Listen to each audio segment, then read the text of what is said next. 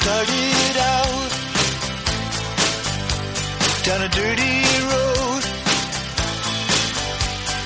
Started out all alone, and the sun went down. Aquí empieza CiberClick, el programa semanal dedicado a la ciberseguridad en Click Radio TV. The world got still. Sed bienvenidos y bienvenidas a esta decimoprimera edición del programa que aspira a ser el referente en España de este sector. Hace un par de días estaba con nosotros Javier Soria decía que no era, el, eh, no era el aspirante, sino que ya lo era.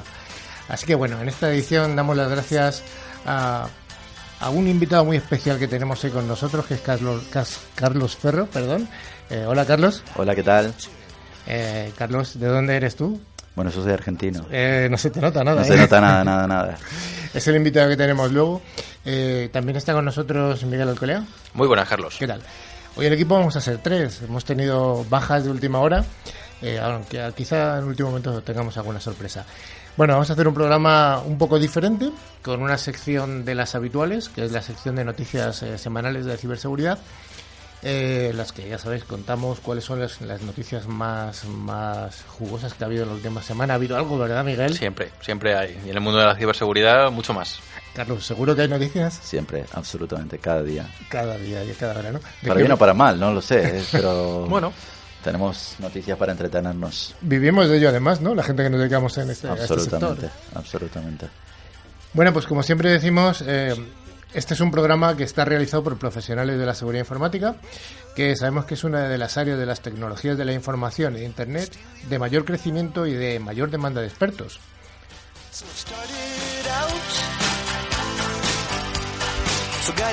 En CiberClick nos dirigimos tanto a oyentes profesionales como también a oyentes del entorno doméstico.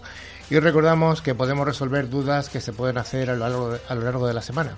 Para ello tenemos un, un buzón de correo que es ciberclick.clickradiotv.es al cual nos podéis dirigir cualquier tipo de duda, sugerencia o, recomendación que nos deis, incluso que también son buenas.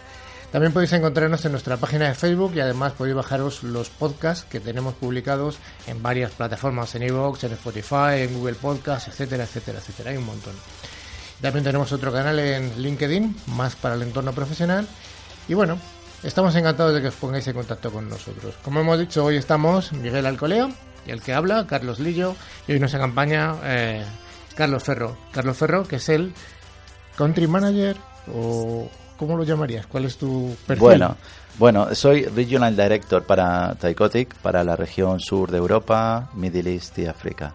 O sea, en español sería En el- español sería eh, el que trabaja en todos estos países que os he comentado, que incluyen sur de Europa, eh, Oriente Medio y África. Vale, y la empresa es Ticotic, Ticotic. en español, pero el, Ticotic. es T H Y C, y luego ya C-O-T-I-C. Muy bien. Pues muchas gracias. Venga, vamos a empezar con la, con la sección de noticias.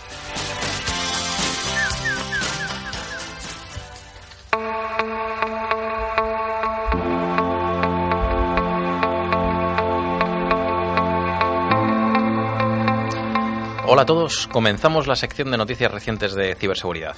Eh, la primera noticia viene del campo de la seguridad informática y de las redes sociales, que últimamente pues parece que nos están dando bastantes, bastantes sorpresas. La noticia nos viene a decir que Facebook expone fotos privadas de millones de usuarios otra vez. Y Otra vez. recalcamos lo de otra vez, porque esto yo creo que, bueno, la acción al final de Facebook también lo está notando en este sentido, ¿no? O sea, día tras día, esto es un sinfín de vulnerabilidades que al final tiene, tiene esta plataforma, ¿no? Y bueno, eh, Facebook acaba de revelar una nueva vulnerabilidad en su plataforma, la misma que permitió que aplicaciones desarrolladas por terceros accedieran a fotos sin publicar de alrededor de 6,8 millones de usuarios. 6,8 millones de usuarios. Ninguno de nosotros está en los 6,8. Mm, de momento, que no. de momento no lo sabemos. ¿eh? Ya veremos en, en un futuro próximo si nos lo comentan. Aunque bueno, ya, ya veremos esto, ¿no? Entonces, ¿en qué consistía la vulnerabilidad que Facebook eh, o que han reportado de Facebook? Era eh, básicamente que si un usuario sube una foto a su perfil de Facebook sin terminar el proceso de publicación en el perfil, el archivo se guarda como borrador en la base de datos. Entonces, eh, obviamente, pues cuando le daban acceso a un tercero, pues podían coger esa foto que estaba en un borrador, en un servidor, en una base de datos aparte y poder quedarse con la fotografía para su uso y disfrute para sus campañas publicitarias, en el mejor de los casos, ¿no? Y bueno, eh, como estábamos comentando e insistiendo, eh, este año ha estado plagado de errores y acusaciones en contra de Facebook. En mayo pasado, recordamos, expertos en forense digital eh, revelaron un, un, error en el software que cambió la configuración de, pri de, privacidad de las publicaciones de millones de usuarios, dejando cualquier post disponible para el público en general. O sea, ya no eras ni amigo ni enemigo, ¿no? Ya podías acceder directamente. Posteriormente, la red social declaró que fue víctima de un grupo de hackers que explotaron un fallo en la función de ver cómo de Facebook y bueno, y yo creo que la más conocida, la que ha salido en las noticias, es la que se hacía referencia al Cambridge Analytics, que uh -huh. si recordamos, el CEO, el creador de Facebook en este sentido, tuvo que ir al, al, gobierno de Estados Unidos incluso a dar explicaciones, ¿no? O sea, es curioso que una empresa tecnológica tenga que ir allí a, a dar explicaciones ante los políticos, ¿no? Para que veamos un poco dónde llega, dónde llega esto. Entonces, eh, lanzamos aquí la, la, pregunta abierta al público. Eh, ¿Qué hacemos con Facebook ya? Con Facebook puedo hablar de Twitter, puedo hablar incluso de Instagram, puedo hablar de, bueno, el WhatsApp ya veremos, ¿no? Pero ¿qué hacemos? Eh, ¿nos, ¿nos, volvemos abstemios en el mundo de las redes sociales o...? Hombre, yo creo que hay que ser eh, muy elegante y muy prudente sobre todo, ¿no? O sea, cualquier cosa que la vayas a subir, una foto, antes de darle al botoncito, que sepas que lo que estás subiendo se sube a algún sitio, no se queda en tu ordenador, o sea, que antes de que le des al botón está allá arriba. Con lo cual, si tienes una foto comprometedora, mmm, no juegues, ¿no? No hay que jugar con el fuego, si no te puedes quemar. Sí. A ver, a mí la, hace, hace tiempo me habían eh, hecho una analogía súper interesante sobre las redes sociales.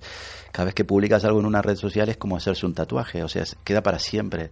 Eh, eh, no sé si la gente es consciente de lo que hace cuando sube una foto o cuando hace un comentario. Eh, lo vemos los políticos que se arrepienten de comentarios que han subido años atrás. Exacto. O, o, o, la gente de pie que también publica fotos y, y, y, muchas veces luego se arrepiente de lo que está hay que tener muchísimo cuidado con las redes sociales. Y por supuesto, las redes sociales están creciendo y es una plataforma de las más importantes a la, a la hora de eh, tener algún o hacer algún ataque o algún tipo de, acción que pueda impactar en, la sociedad. Sí, incluso esta semana yo creo que ha sido en la que salía que fotografías o memes de Twitter eh, incorporaban algún ataque para, para, para hacerse pues con ciertos procesos que corrían dentro del ordenador. O sea, ya incluso, como bien estáis comentando, eh, lo que pueden hacer es conseguir ya información, conseguir una captura de tu pantalla, etcétera, etcétera, a través de un simple meme, ¿no? De que le pinchemos al meme. Lo típico, uh -huh. qué gracioso es, sí, sí, pero por detrás mira lo que está corriendo, ¿no? Uh -huh. Pero bueno, es curioso. Luego, el tema aparece esta, en esta noticia ha aparecido la empresa esta que, que, tuvo tanta polémica hace unos meses, de Cambridge Analytics. Eh, vamos a contar un poco en qué consistió aquella, aquel escándalo que, que afectó a las, a las, elecciones americanas y a Cambridge Analytica. En principio, Cambridge Analytica lo que hacía era recopilar información, recopilar información, lo que habitualmente se llama el Big Data, pero parece que no era tan Big Data, sino que estaba personalizado. Eh, eso en Europa al menos se eh, incumpliría con algunos requisitos como la, el Reglamento General de Protección de Datos. Entonces, ¿qué es lo que hacía esta empresa Cambridge Analytica con estos datos que recogía de cada persona? Bueno, pues mmm, podía recoger datos de cuáles eran sus gustos musicales, cuáles eran tus gustos sexuales, si tenías cuál era tu grupo de amigos, cuál era tu poder adquisitivo en función de las cosas que, que visitabas o que comprabas. Y en función de esos datos eh, tenía un perfilado tuyo de una persona y en función de ese perfilado, luego lo que te hacían era enviar eh, publicidad personalizada, que solamente eh, de la cual era tú eras receptivo. Por ejemplo, si eres una persona que tus gustos vienen de la extrema izquierda, pues eres más sensible a informaciones mmm, de, ese, de ese. Y si eres de la extrema derecha, pues de ese caliz. Si tienes un poder adquisitivo alto, pues te, envían publicidad de Lexus. Y si eres tienes un poder adquisitivo bajo, pues de un, de un Dacia, por ejemplo.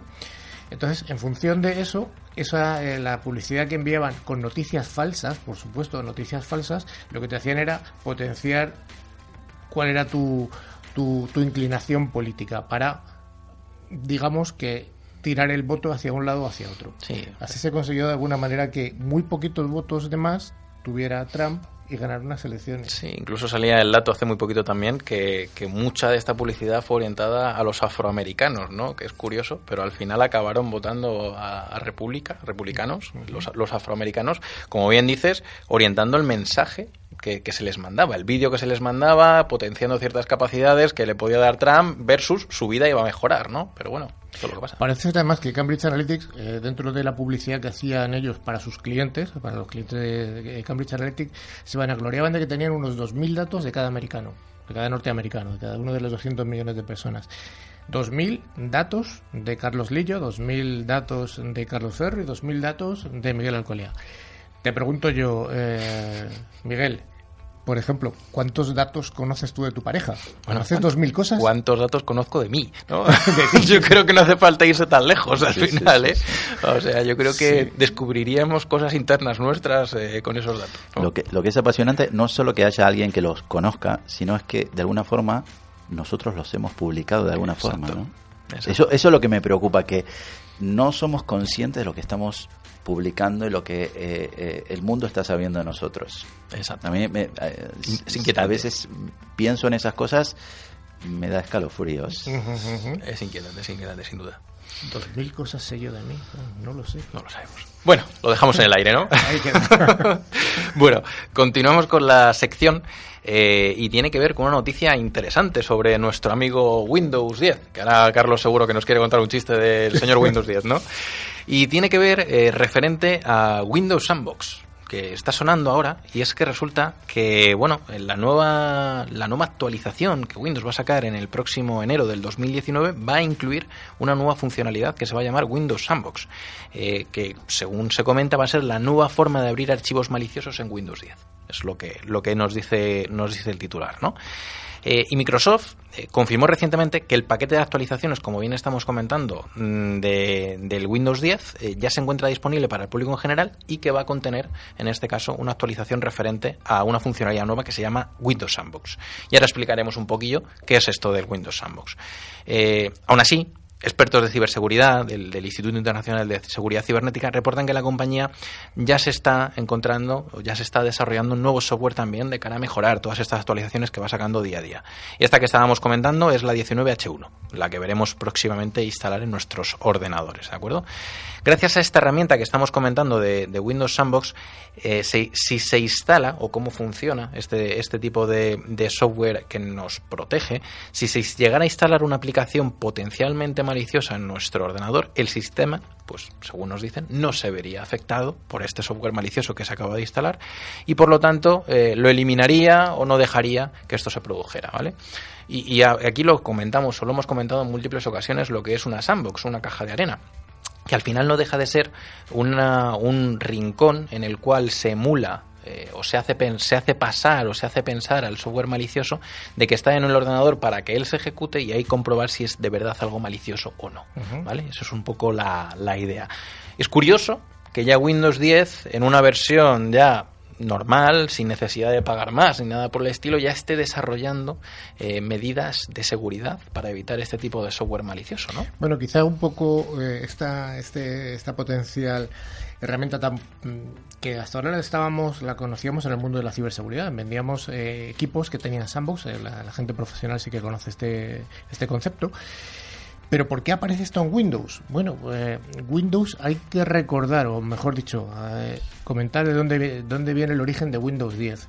Windows 10 no es una evolución de Windows 7, ni de Windows 8, ni de Windows XP. Es un concepto totalmente diferente de, de, de Windows. Hasta ahora, en los Windows que ha habido hasta ahora, hasta, hasta este 10 que es diferente, eh, una persona que tuviera el perfil de administrador del PC, cualquier usuario normal, podía acceder a los registros, podía cambiar cosas, en, definitiva, eh, puede tocar hasta la profundidad de la máquina. Sin embargo, Windows 10 surgió como una evolución, mejor dicho, continuó el modelo que había inventado Apple en el iOS. El modelo de Apple en el iOS, que luego eh, desarrolló también eh, Google en su Android, lo que hace es que el dispositivo tiene una serie de compartimentos que son absolutamente estancos. Entonces, de tal manera que una aplicación de una aplicación concreta de, iOS o de, o de, Android solamente tiene acceso a su trozo de memoria, a su trocito hasta donde le llegue, donde le permita llegar Apple y nada más. Para llegar abajo del todo hace falta una API concreta. Y esa API concreta la desarrollan unos, unos fabricantes de tecnología que son los MDMs. Ese concepto está, en, está metido dentro de Windows 10.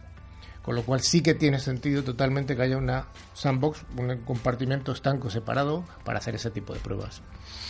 No deja, no deja de ser curioso, ¿no? Que vayan evolucionando de esta manera. Empe- empezamos con el Windows Defender, que ya hay algunos que nos dicen, ya con el Windows Defender no es necesario un antivirus, cosa que siempre es discutible totalmente, ¿no? Pero ya empezamos a evaluar eh, mecanismos de seguridad. Y ya no hablaremos de si nos vamos a la nube, los mecanismos de, de Azure, en este caso, que va, que va desarrollando al final eh, Microsoft. Correcto. Yo, desde luego, eh, veo que esta, que este es un mecanismo de seguridad interesantísimo, pero algo rompedor, pues desde luego, desde el punto de vista de los, de los endpoint o puestos de trabajo o, o PCs en, en general. Y bueno, pues de alguna manera importar la- las cosas buenas del mundo de la tecnología móvil a la, a la tecnología fija, yo creo que está es interesante. Sí, a- aparte me parece súper interesante que tecnología que, como tú bien decías, Carlos, ya estaba en el entorno profesional de la, de la gran empresa, el concepto de sandbox, eh, el, el concepto de un nivel de protección a- eh, mayor de, de aislar ciertas aplicaciones previamente a ser ejecutadas en un entorno estándar, llevarlo al primero, al entorno del puesto de trabajo, eh, y al entorno de, de, de- de- de todos nosotros, me parece un, un gran paso. Un gran paso para, primero, ayudar que no solo la concienciación es importante eh, en cada uno de los usuarios, sino también darle herramientas que le puedan ayudar a tener un nivel mayor de seguridad, ¿no? Eso es. Cada vez más estamos viendo eh, que el mundo personal se va pareciendo mucho al mundo profesional en cuanto a la ciberseguridad, ¿no? Yo creo que ya los usuarios van siendo bastante conscientes, incluso nuestros padres también van siendo bastante conscientes de lo que es la seguridad. Y también es, es cierto que eh, yo creo en, que en el futuro el concepto de, de la vida personal y la vida laboral y el entorno eh, laboral y el entorno personal comienza a difuminarse. Dependiendo a qué nos dediquemos, vais a ver que cada vez se, se difumina más el móvil. ¿De quién es? Eh, La información que tenemos en el móvil es de la empresa, es nuestra. Con lo cual, todo lo que llevemos al entorno personal va a reforzar la seguridad en el profesional y también todas esas herramientas que están en el mundo profesional, si no las logramos trasladar al mundo personal, vamos a seguir teniendo un, un hueco de, de- o una vulnerabilidad, un Ujú. espacio para, para permitir a los atacantes, a los malos, dejarnos hacer cosas. Sin duda alguna el usuario es único, solo que tendrá a veces actuará como profesional y otras veces como entorno doméstico. Pero sí, el usuario es único, totalmente de acuerdo. Eso es. Muy bien, y ya continuamos con la última de nuestras noticias, que solemos hacer un poquito de recopilatorio, una que sea más interesante o algo más gracioso. En este caso, como ya nos acercamos un poco al final de año, ¿no? Pues esto es como cuando ponemos los últimos minutos de la televisión el día 31 de diciembre, ¿no? Eh, dice, vamos con las noticias más destacadas del año, que es cuando dices tú, joder, esto, todo esto ha pasado en este año. y sí, eso es cierto, todo ha pasado en este año, ¿no? Entonces, bueno, la última noticia, como estamos comentando, va con un resumen de las amenazas más destacadas del 2018. La cosa no va mejor, sino a peor. ¿De acuerdo? O sea, cada vez vamos a peor en cuanto a las amenazas. Las amenazas siguen creciendo y el mundo de la seguridad sigue desarrollándose. Y las más destacadas pues se orientan pues a nuevas familias de malware, ataques patrocinados por gobiernos y muchos incidentes más que han mantenido ocupada la comunidad de ciberseguridad, indudablemente.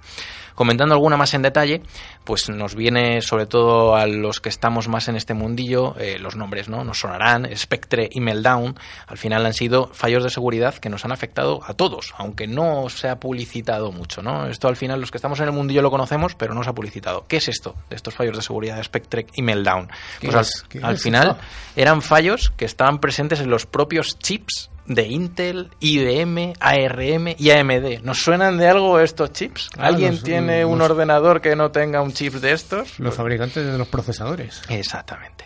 el corazón de los PCs. Exactamente. Y por el cual estos fallos pues se podría llegar a robar información almacenada en los propios dispositivos. O sea, era, era curioso. De hecho, es un fallo que obviamente la corrección es muy complicada, porque al final eh, hay que evolucionar el hardware realmente, ¿de acuerdo? Entonces es algo complicado de hacer de manera remota, el remediar estos fallos de seguridad, ¿no? Entonces, eh, otro de los fallos o de los, de los grandes nombres que ha aparecido este 2018 ha sido el GAN, el GANcraft. ¿Y qué es esto? Y, y no- del nombre nos dirá mucho, ¿no? Pero el- lo de software de encriptación yo creo que ya nos va sonando un poco más, ¿no? Pues sí, fue el software de encriptación que se convirtió en la herramienta más utilizada en ataques de ransomware en el 2018, ¿de acuerdo? Ya estuvimos contando en un programa anterior lo que era el ransom, ransomware, que era el robado de tus propios datos de tus PCs y pedirte una recompensa el por recuperarlos. el secuestro, eso es el secuestro. Y bueno, acorde a un análisis de una firma de ciberseguridad, los hackers eh, detrás del uso de, esta, de este software eh, podrían haber generado alrededor de 700.000 dólares en ganancias en, en, en este tipo de... ¿700.000 dólares o 700.000 millones? No, no, 700.000 dólares porque este es muy concreto Ah. en moneda Dash. O sea, es una, una criptomoneda. O sea, este era de los más efectivos. Ya sabemos que al final el tema de los ransomware eh, siempre hemos comentado que es un ataque masivo y que muy pocos picaban en este sentido, pero este particularmente el ratio éxito-beneficio era muy alto. Entonces, por eso se, Era- se era recalca. un éxito para los Era un- ciberdelincuentes. Exactamente. Estaba desarrollado y se estaban frotando las manos cada vez que lo lanzaban. Esto era así. Y bueno, y otro de los, mm, de los mm, grandes nombres es el CoinHive. ¿De acuerdo? Coin, moneda, ya veremos por dónde van los tiros, ¿no? El uso de software de minado de criptomonedas. Y esto hay alguno que seguro que lo ha llegado a sufrir, ¿no? No sé si a alguno le ha pasado que ha entrado en alguna página web y su procesador se ha vuelto loco a dar vueltas, ¿no? El ventilador ha empezado... y Entonces, claro, ¿qué está pasando, no? O la página pesa mucho o, o es algo raro, ¿no? No me digas que alguien está utilizando mi PC. Pues sí, pues sí, esto sucede, y esto sucede y sucederá, ¿no? Pero al final lo que estás haciendo es que esa página web está infectada con un malware, en este caso, que lo que hace es utilizar los recursos de tu propia máquina para minar o generar criptomonedas que a su vez pues tengan una recompensa obviamente para esa persona. O sea, estoy alquilando mi PC, la electricidad de la que pago, Sí. y no saco ningún beneficio yo. Exactamente, Oh, pierdes, pierdes. oh. Iberdrola se frota las manos y el que está al otro lado se las frota también. También. Y, y mu- y lo peor es que muchas de las ocasiones el usuario que sufre este tipo de ataque lo único que ve es mi PC me va mal, me va mal, me voy a cambiar de PC, me- El antivirus lo voy a desinstalar, ¿no? El antivirus. el ADSL va mal. Sí, el operador siempre tiene la culpa en estos casos, ¿no? Siempre, siempre.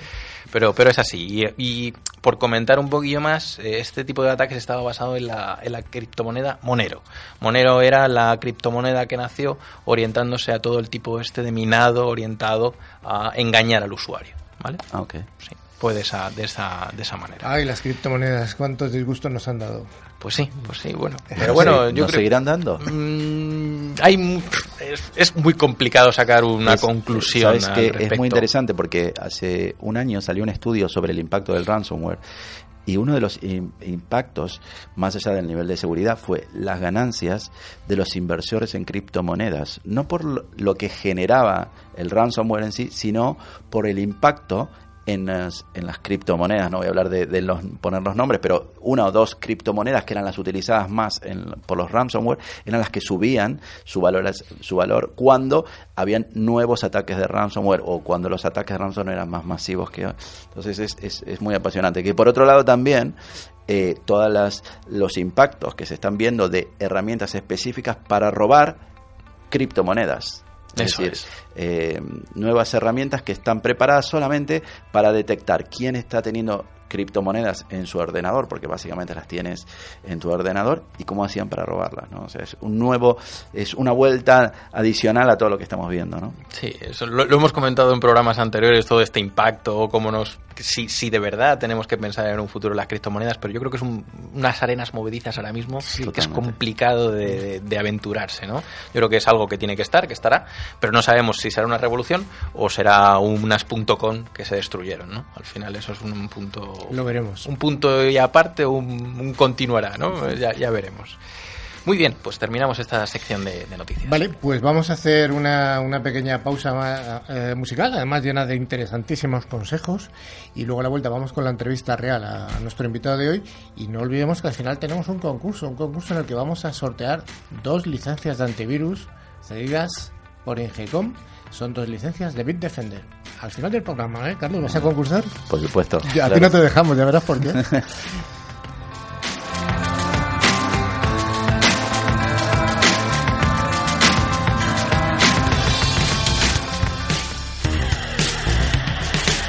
¿Estás protegida frente a los ciberataques? ¿Tienes protecciones en tu móvil? ¿Te preocupa la ciberseguridad? Escucha Ciberclick los viernes y sábados de 1 a 2 en Click Radio TV.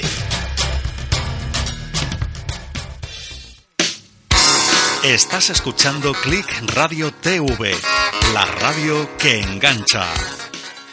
Agua Sierra Cazorla ha desarrollado una familia de bebidas funcionales con base de agua mineral natural e ingredientes naturales que ayudan a cuidarse de una forma sana, como Evo, la isotónica light de agua mineral natural Sierra Cazorla. Tiene menos calorías que otras bebidas isotónicas. No existe otra igual. El secreto es que está elaborado con agua mineral Sierra Cazorla. Pruébala. Agua mineral Sierra Cazorla y Evo. Porque quieres lo mejor para ti y para los tuyos. Aquí sí. En Humanes de Madrid somos responsables de nuestras mascotas. Aquí sí. Ferrovial Servicios. Humanes avanza.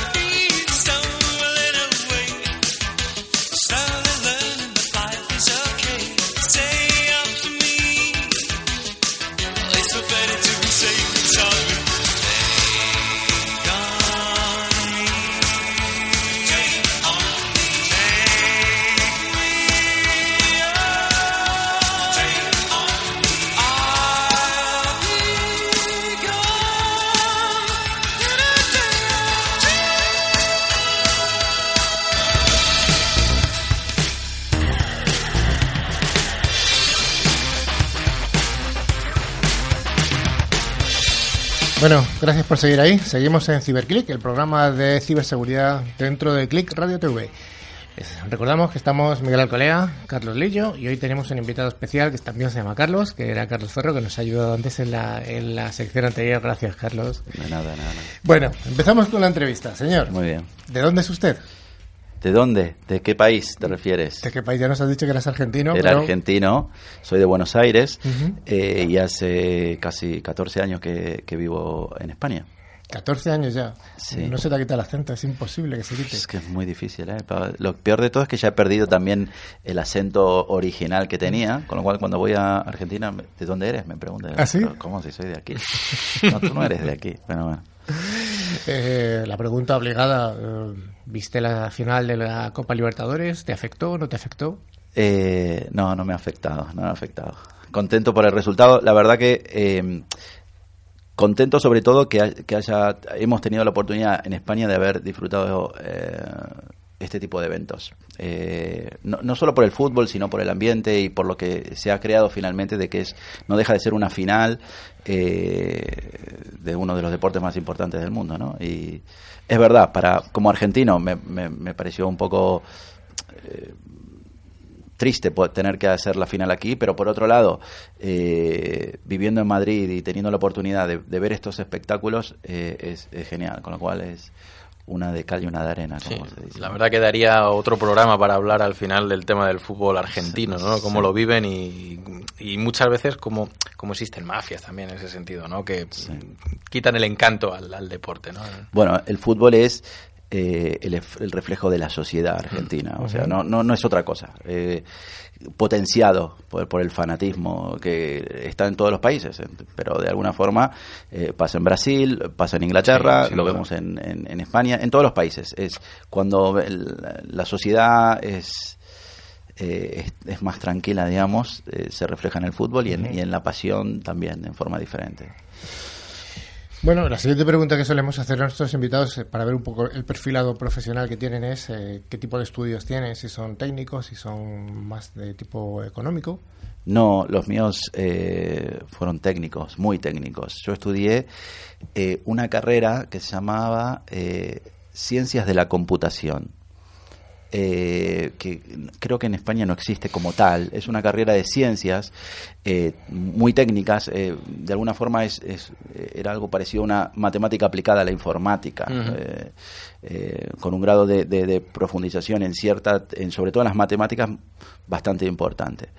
Y me apasionaba la tecnología desde muy pequeño y cuando decidí escoger una carrera, quería coger una carrera que me permitiera entender la base de- de- de- del funcionamiento de la tecnología y por eso elegí esa carrera. Eh, el mundo me llevó a ejercer otra profesión. Eh, Como suele ser habitual, si me habitualmente empecé a, a trabajar en temas de consultoría, de la consultoría pasé a trabajar en entornos más eh, de venta y terminé apasionado a, a lo que es eh, áreas comerciales, ¿no? Digamos, cómo ayudar a la gente a, a- a resolver problemas. Es una evolución muy típica, pasar de un, de un, de un entorno bastante tecnológico o de muy bajo nivel, incluso hablabas de matemáticas, y pasar eh, por la parte de fase de consultoría y, y, bueno, ¿por qué no acabar en, en el mundo comercial? ¿no? Sí, es eh, bastante habitual. Bastante digamos. habitual y es habitual que aunque estudies lo que estudies, acabáis eh, en ese sentido y pocas puedas ejercer muy pocas veces de, de lo que has estudiado en ese sentido. sí. ¿Dónde vives ahora? Vivo aquí en Madrid. Vives aquí en Madrid. Sí, en sí, Madrid, sí. en Madrid. Cuéntanos un poquillo la- una breve historia profesional. Breve porque no nos tenemos un ratito solamente de programa y no queremos extendernos más de dos horas aquí contándonos. Vale, bueno, le- actualmente, eh, como he comentado, eh, soy responsable regional de eh, una empresa llamada Teicotic. Ahora les voy a comentar a, a qué nos dedicamos. para lo que es el sur de Europa, Oriente Medio y África. Previamente eh, estuve trabajando en Symantec, casi 10, 11 años, en diferentes posiciones, eh, en áreas de canal, en áreas de venta, eh, en áreas un poco más técnicas también. Eh, previamente a eso trabajé en, otras compañías como Nobel y algunas empresas más pequeñas, más modalidad startup, dedicadas a cosas como, que habías comentado tú, Carlos, como MDM, la gestión de dispositivos. Y he trabajado y tuve la suerte de trabajar en varios países. Eh, comentaba que bueno que soy argentino, trabajé en Argentina, eh, prácticamente en toda Latinoamérica y, y en Europa también. Y ahora, bueno, teniendo la oportunidad de trabajar en, en, en diferentes continentes y en diferentes países como, bueno, lo que comentaba, Oriente Medio, África, con... ¿Qué tal lo de viajar? Eh, bien, bien. Eh, bueno, si le preguntas a mi mujer, no, pero... Suele ser habitual. A mí ¿no? a- me apasiona eh, cómo eh, las problemáticas tecnológicas van más allá de las fronteras, ¿no? Y más allá de las culturas. Eh, las problemáticas son las mismas, la aproximación, las necesidades y todo son las mismas. Venga, vamos a, a preguntarte por tu libro. Ok, ¿A qué se dedica Ticotic? ok. Eh, Ticotic se dedica a lo que es la gestión de privilegios o de cuentas privilegiadas. Ok, la siguiente pregunta es qué son las cuentas ¿Qué es una privilegiadas. cuenta Obviamente. privilegiada? Claro. Básicamente es eh, en el mundo, sobre todo empresarial, tenemos eh, diferentes tipos de usuarios de los sistemas que gestionamos. Algunos son más críticos por la información que gestionan o por las plataformas y sistemas que gestionan. A esos usuarios que tienen un nivel de criticidad mayor, se les, denominan usuarios privilegiados. Privilegiados no porque tengan un privilegio en la sociedad, sino privilegiados porque tienen acceso a, a usar una cantidad de información que los hace privilegiados. Entonces, esos usuarios privilegiados, al tener acceso a información crítica, requieren un nivel de seguridad un poco mayor, por el impacto que tiene cualquier ataque sobre sus usuarios. Y a eso nos dedicamos básicamente, a proteger y a elevar el nivel de seguridad en esos usuarios, usuarios que tienen acceso a información muy, muy crítica para las O compañías. sea, no estamos hablando necesariamente solamente de los del alto nivel directivo de una organización, sino puede ser una, una persona que tenga eh, una, um, un acceso importante a cierta información o a servidores o a donde se generan, donde están las bases de datos, que no necesariamente es perfil alto de, no es un Exacto. presidente de la organización, sino que puede ser un simplemente pues un informático. Exacto. No- bueno, Lo de no solo un, un- informático, creo que es una persona importante hoy en una organización donde la información hace que una empresa sea exitosa o no en, en el mercado actual, ¿eh? en cualquier mercado, en retail. eh, la información hace la diferencia hoy, con lo cual la gente de, de- de informática hoy eh, tiene un rol, creo que uno de los roles más importantes en una organización, y es verdad lo que te dices, Carlos, que tienen acceso no solo a la gestión de, la- de las aplicaciones, sino hacer que todo eso funcione. Hablamos de toda la tecnología que hay por detrás en una gran compañía, funciona gracias a estos señores que lo hacen posible. Sin Por- duda alguna, sin duda alguna.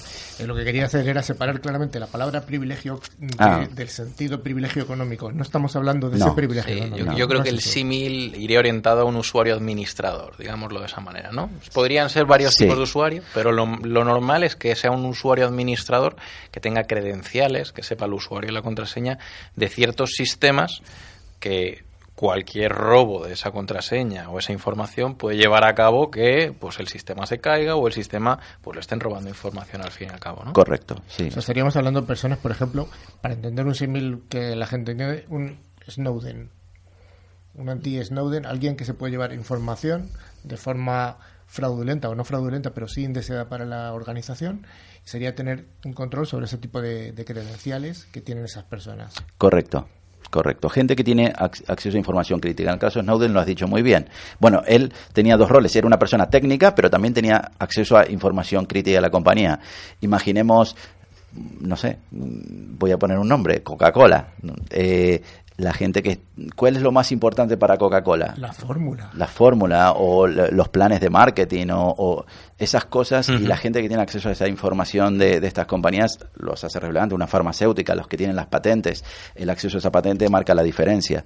Esos usuarios requieren un nivel de seguridad un poco mayor, digamos. Sí, y aquí la siguiente derivada es cómo ha ido evolucionando la seguridad y los sistemas, más bien informáticos, es que antes nos encontrábamos que teníamos pues un único administrador de sistemas, pero ahora el paradigma ha cambiado totalmente, ¿no? O sea, ahora es raro eh, que no haya varios administradores de sistemas, de sistemas dispersos, incluso administradores de sistemas que ya no están hasta en la compañía, ¿no? En muchas ocasiones ese administrador de sistemas se puede llevar a su casa las credenciales o a otra empresa. O sea, Contratación, estamos hablando. Exactamente, ¿no? subcontratación, etcétera, etcétera. Entonces, entra ahí el paradigma de decir, ya tenemos varios usuarios administradores dentro de la organización y no tenemos un control.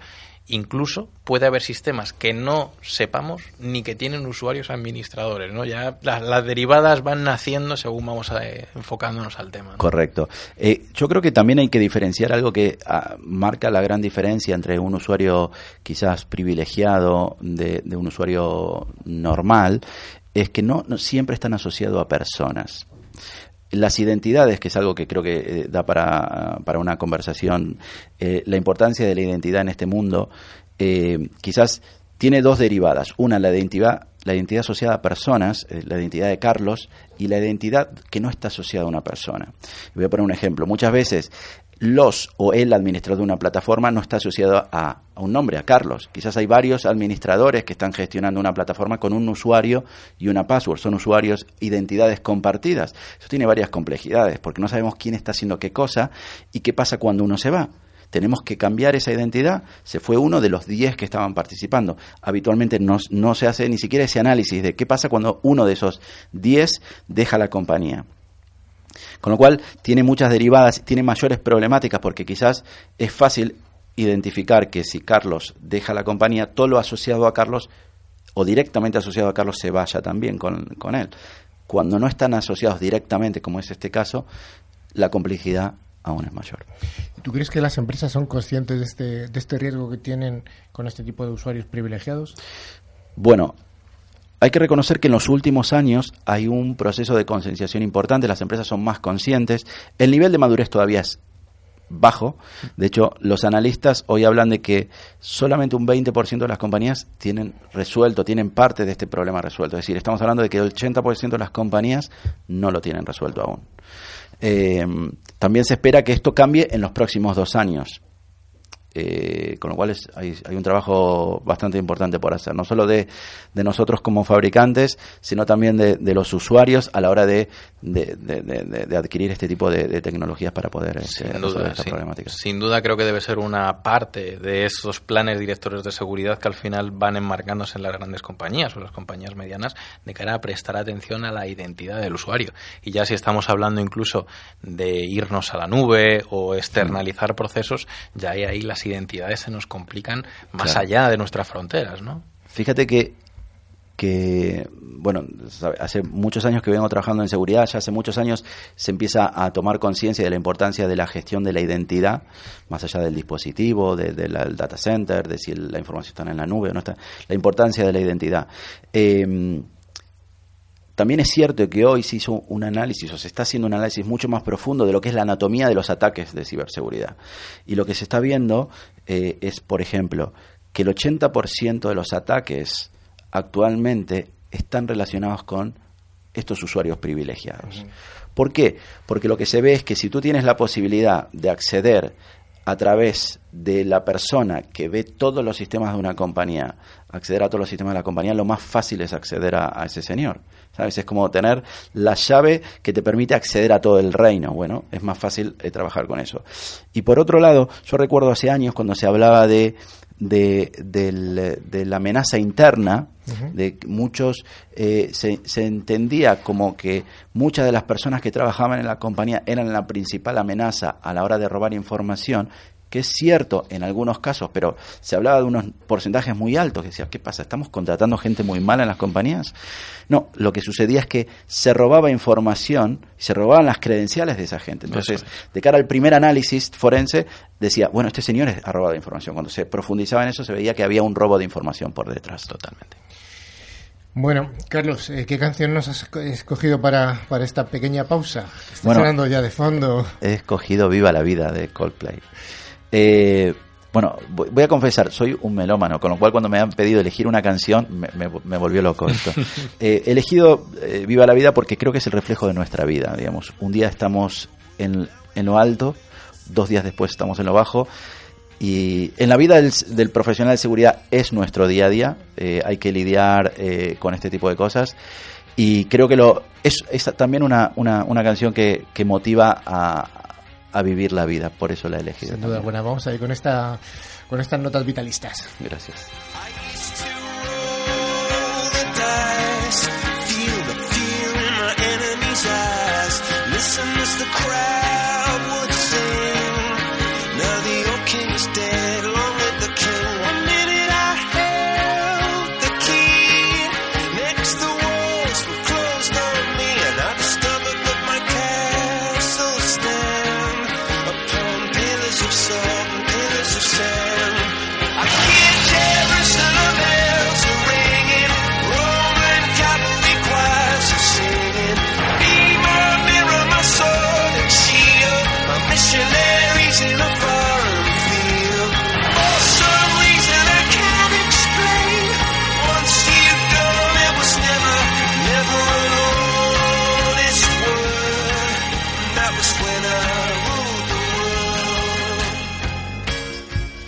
Bueno, pues aquí seguimos eh, con Carlos Cerro de Ticotic.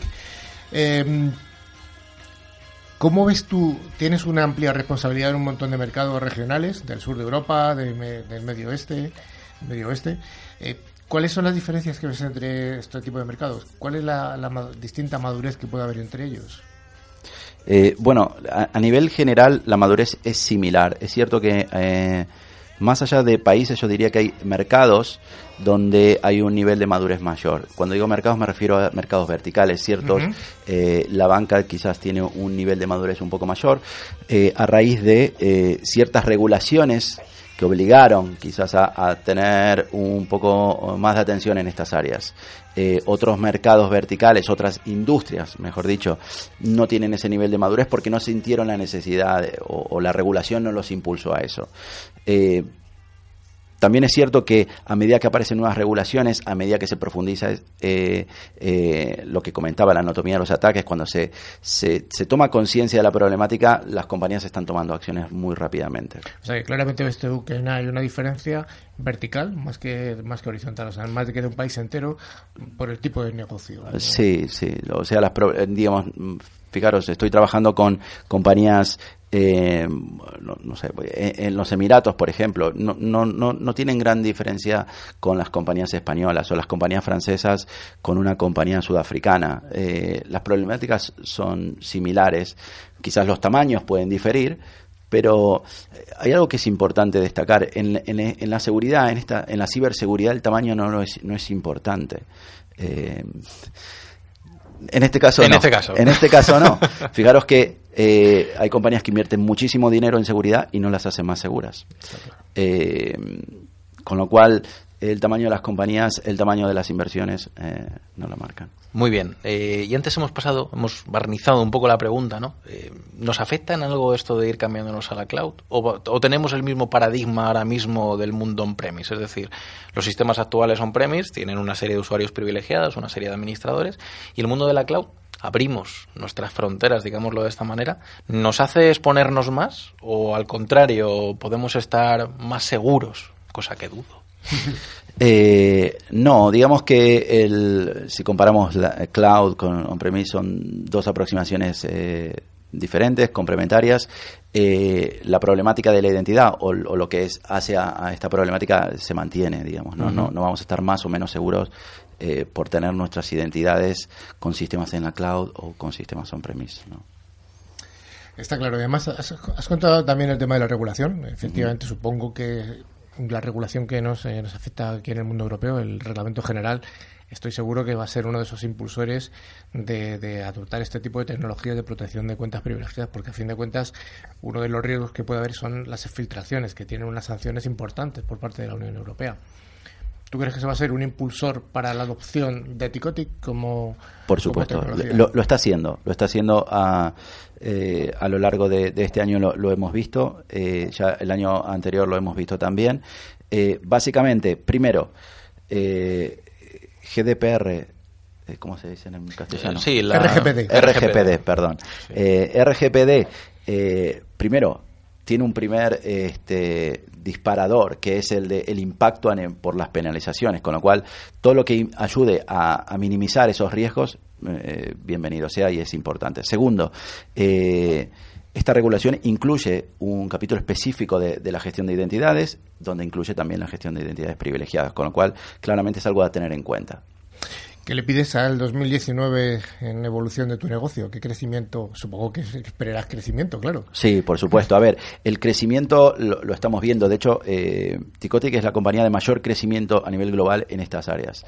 Eh, en los últimos años, el crecimiento que ha tenido la compañía es de alrededor del 60% año sobre año, con lo cual es un crecimiento importante. De hecho, el crecimiento del mercado es de un 30%, con lo cual no solo hemos crecido, hemos doblado el crecimiento del mercado, con lo cual estamos muy contentos con, el, con los ratios de crecimiento que estamos teniendo. En la región eh, estamos creciendo por arriba de, ese, de, esos, de esos ratios, con lo cual estamos muy contentos y, y estamos con una fuerte inversión en el país. De hecho, lo que estamos haciendo es eh, no solo teniendo más gente en el país para ayudar a nuestros clientes en España, sino que también desde aquí en España estamos eh, cubriendo también otras, otros países y otras regiones. Eh, porque creemos que tengo, tenemos talento en España como para, para ayudar a, a otros países. Con lo cual, eh, eh, mis expectativas para el 2019 son mantener este, esta, esta tendencia de gran crecimiento y de, y de seguir con ayudando a nuestros clientes y a nuestros socios en esto. Pues estupendo, hasta aquí ha llegado la entrevista con Carlos Ferro, el responsable para el sur de Europa, para medio eh, medio oeste, no, medio oeste, Medio este sí. y África también. Y África también. ¿Qué sí. parte del mundo no te queda? América y Asia. Queda poco. Un, po- bueno, Claro. un poquito, un poquito, Carlos, un poquito. Un poquito. Bueno, pues muchas gracias y ya vamos a llegar a la parte final del programa. Gracias.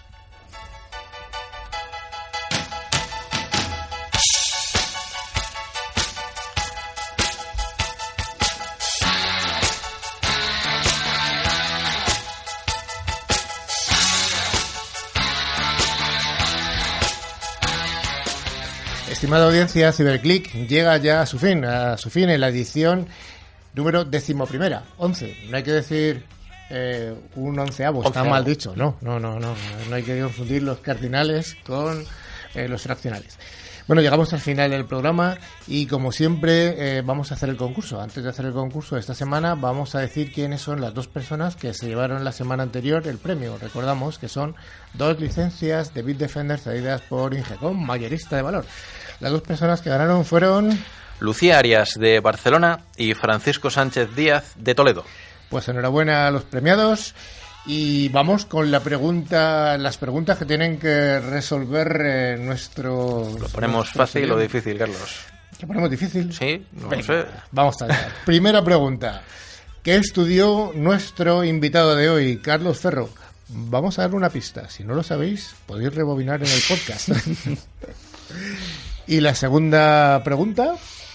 La ciudad en la que nació, ¿no? Yo creo Sí. que esa es más facilita. ya. Sí, digamos capital de algún país de, Afri- de América No demos más pistas, no demos. Vale, vale, vale.